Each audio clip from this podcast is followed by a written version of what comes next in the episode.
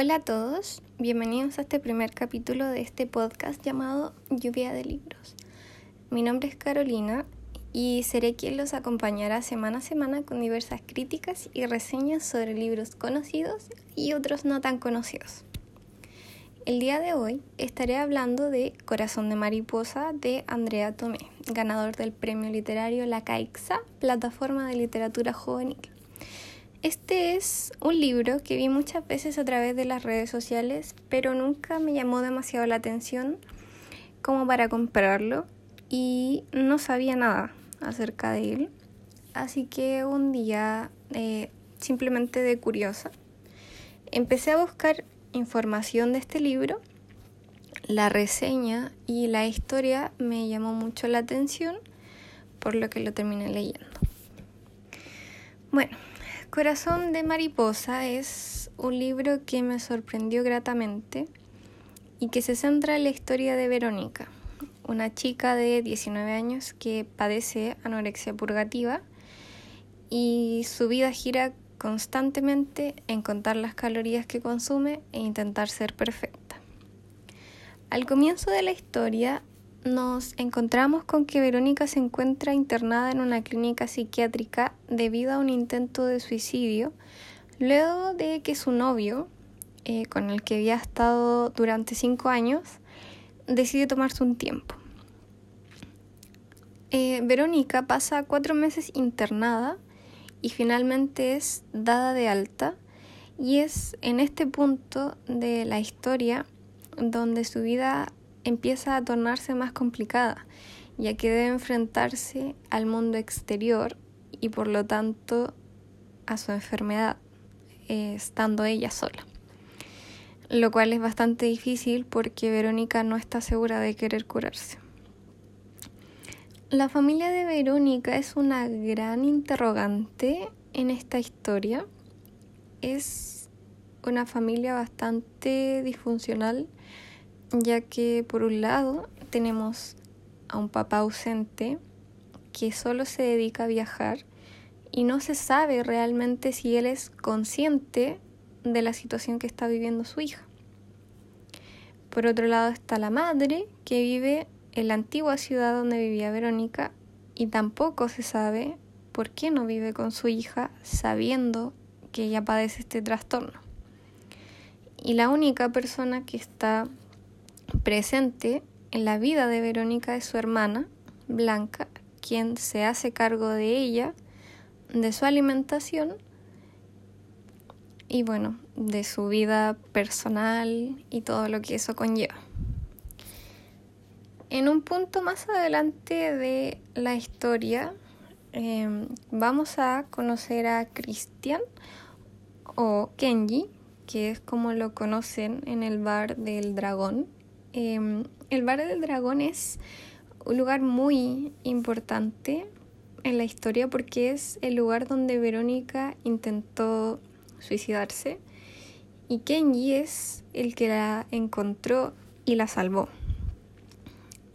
Así que inevitablemente Kenji y Verónica se, se genera un vínculo entre ellos dos, aunque Verónica al comienzo está muy reacia a conocerlo porque no le importa a nadie más que ella y su deseo de querer bajar de peso.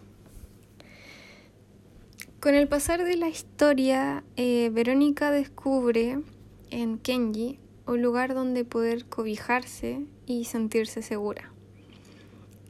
Kenji es ese lugar donde ella puede hablar abiertamente de sus pensamientos, de sus dolencias, porque sabe que no va a ser juzgada. Y es en esos momentos de confianza donde descubre que ella y Kenji no son tan distintos. Si bien no han pasado por las mismas cosas, ambos tienen una historia dolorosa detrás que los ha llevado a cometer las mismas acciones en busca de alivio. En esta historia vamos conociendo los pensamientos que rondan por la cabeza de Verónica, cómo es su relación con la comida, que es el eje principal del libro, se puede empezar a sentir la desesperación de Verónica por querer ser perfecta o etérea, como ella lo menciona, a cualquier costo y sin importarle nadie más a su alrededor, solo ella y su objetivo, que es pesar 40 kilos. Verónica no solo deja de comer, sino que también se provoca el vómito, eh, consume laxantes, diuréticos y hace ejercicio en exceso. De ahí viene el nombre de anorexia purgativa. Así que Verónica es un personaje que vive constantemente pensando en querer bajar de peso.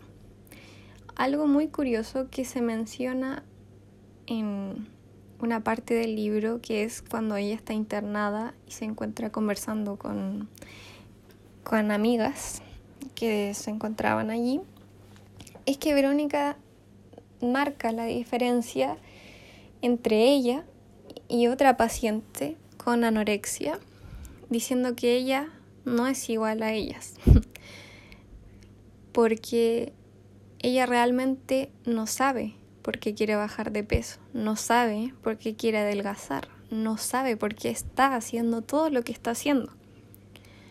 Por lo tanto, Verónica no, no tiene un fin, todo lo que hace no tiene un fin específico, su objetivo no es ser delgada por estética, sino que hay muchas cosas detrás que llevan a Verónica a recurrir a esto.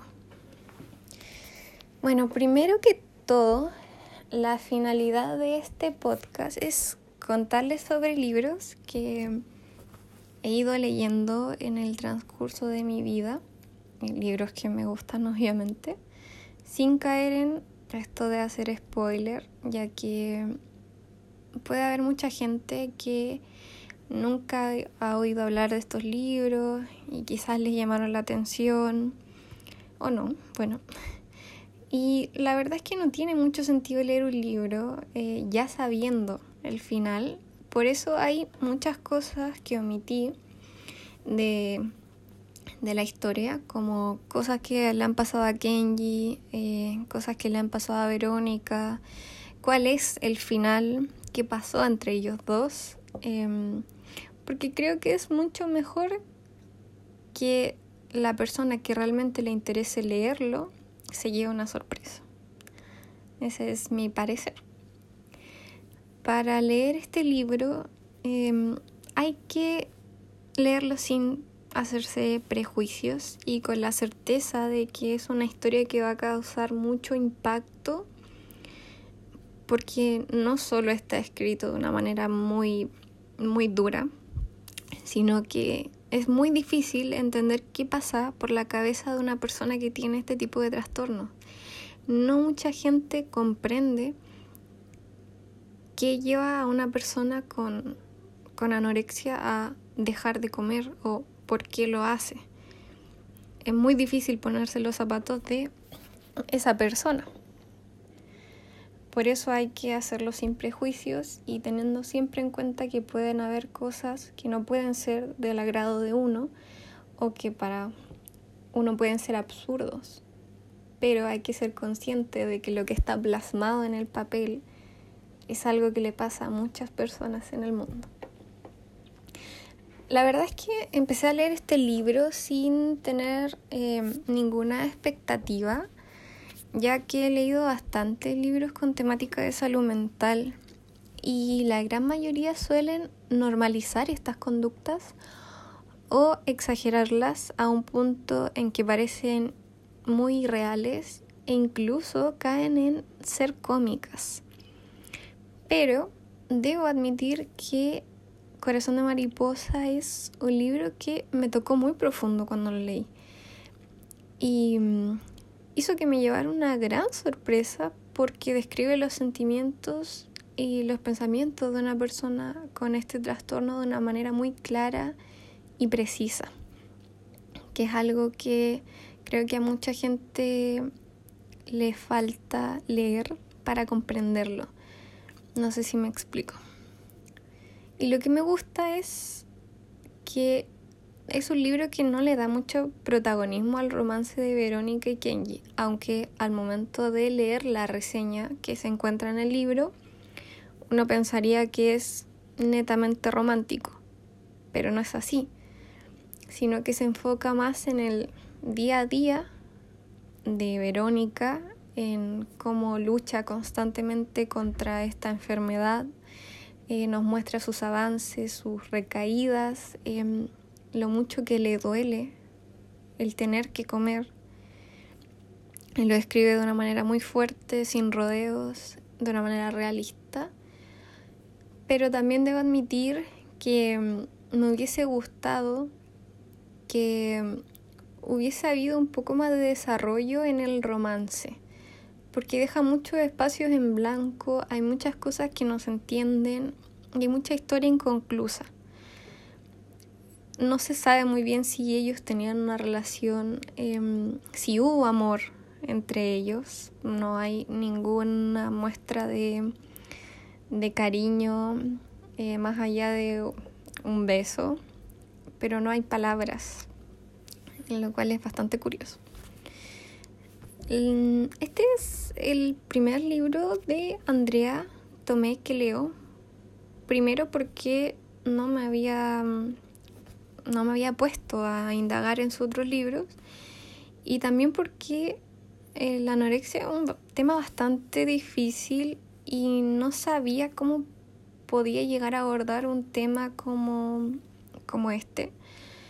Y debo decir que su manera de escribir me impactó mucho porque es una escritora que escribe, valga la redundancia, sin miedo y describe las situaciones importantes de manera precisa. Lo que hace que te genere esa sensación de, de impacto, que hayan ocasiones en que te sientas descolocado. Y bueno, también tiene el factor que hace que de la primera página te atrape. Eh, la verdad es que al comienzo es bastante difícil, puede ser bastante difícil empatizar con, con Verónica si no se comprende muy bien lo que está pasando. Pero a medida que avanza el libro uno ya puede empezar a entender más o menos qué es lo que pasa por su cabeza aunque debo admitir que hay muchas ocasiones en las que me sacó de mis casillas. Pero también es un personaje que me causó mar de sensaciones porque en muchas ocasiones quería abrazarla, retarla, poder entrar en su cabeza y hacerle entender que todas las ideas, todas las cosas que estaba haciendo eh, le generaban un daño y que eran pensamientos absurdos que no sé, muchas veces me dio esa sensación de querer consolarla, la verdad. Y por otro lado, tenemos a Kenji, del que no sabemos mucho más allá de sus problemas que se ahondan a grandes rasgos y que más que nada es una persona importante porque es quien ayuda a Verónica y le salvó la vida. Y me hace sentir bastante descontenta el que no se le hubiese dado un correcto desarrollo en la trama, no se le haya dado el espacio de solucionar sus problemas y eso me genera como molestia, la verdad.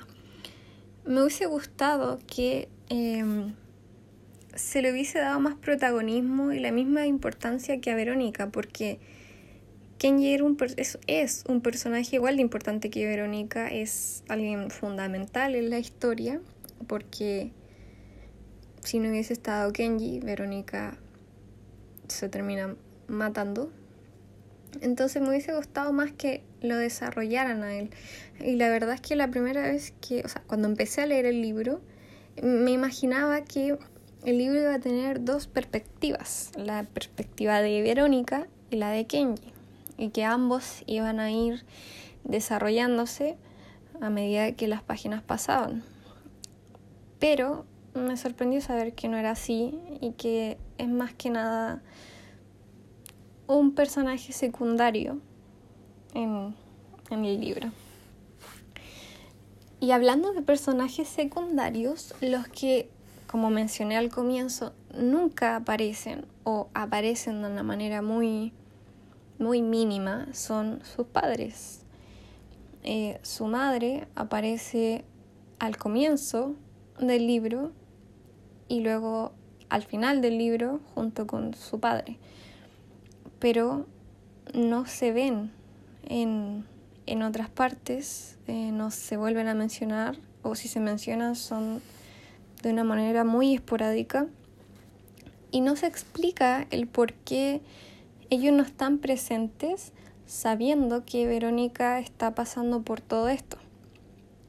Si bien su madre estuvo con ella en el momento en que ella se intentó suicidar, ella estuvo en la clínica, no se sabe nada de ella hasta el final del libro, por lo que Blanca ha sido la protagonista y ha tenido que cuidar a Verónica durante toda la historia.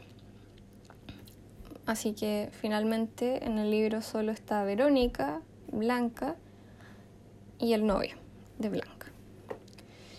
Si bien em, Corazón de Mariposa tiene bastantes cosas negativas y bastantes fallos en la trama, también tiene bastantes cosas positivas y para mí uno de ellos es, a pesar de todo, es un libro bastante esperanzador. Es ese tipo de libros que te hacen sentir comprendido y menos solo en el mundo. Porque, como lo mencioné antes, muchas veces la gente padece este tipo de trastornos o otro tipo de trastornos y no logran pedir ayuda por miedo o temor a ser juzgados. Pero con este tipo de historias muchas personas encuentran encuentran consuelo, se sienten más comprendidos. Y mm, es muy importante detectar señales a tiempo y contar con una red de apoyo y contención para prevenir cualquier situación que atente contra, contra nuestra salud, ya sea física o mentalmente. Hay una frase del libro, bueno, el libro tiene muchas frases que son muy lindas, pero hay una que me hizo mucho sentido y es aquí ahora estamos vivos y es mucho más fácil correr en la misma dirección que los problemas que huir de ellos. Digo que me hace sentido porque muchas veces en la vida tendemos a no querer solucionar nuestros problemas o dejarlos estar. Entonces siempre permanecemos ahí. Y es, una frase que me llega bastante porque yo muchas veces también he hecho lo mismo, que en vez de alejarme de los problemas, vuelvo a ellos. Y creo que eso se aplica para cualquier situación en la que nos encontremos, sean problemas más fuertes, problemas comunes, cualquier cosa por la que podamos estar pasando, muchas veces es más fácil quedarse ahí que buscarle una solución. Y bueno, hasta acá ha llegado el podcast de hoy. Espero que les haya gustado y nos vemos con más reseñas de libros la próxima semana. Adiós.